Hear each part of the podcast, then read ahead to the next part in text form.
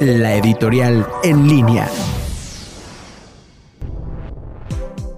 Buenas tardes amigos de En Línea, soy la doctora Olivier Ortiz y este 12 de mayo conmemoramos el Día Internacional de la Enfermería con el objetivo de rendir un merecido homenaje a todos los enfermeros y las enfermeras que a nivel mundial realizan esta loable labor para toda la humanidad, especialmente en estos momentos de pandemia que creo que han sido los principales que están ahí al pie del cañón así como rendir tributo a su fundadora Florence Nightingale, que nació un 12 de mayo y que es considerada la fundadora de la enfermería moderna. Como sabemos, la enfermería es una profesión a través de la cual se pone en práctica la atención de pacientes que necesitan atención médica por presentar distintos tipos de enfermedades y trastornos de salud y que sobre todo necesitan cuidados especiales. Son las que están ahí junto a nosotros en la cama, que nos asisten, que nos administran los medicamentos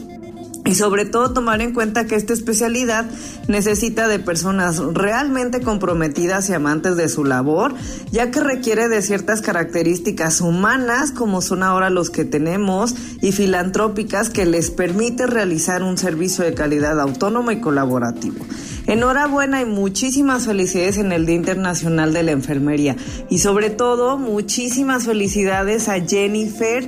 Feliz cumpleaños, te quiero muchísimo y deseo que en esta vuelta al sol sigan las bendiciones que tanto te mereces. Muchísimas gracias y nos encontramos en nuestra siguiente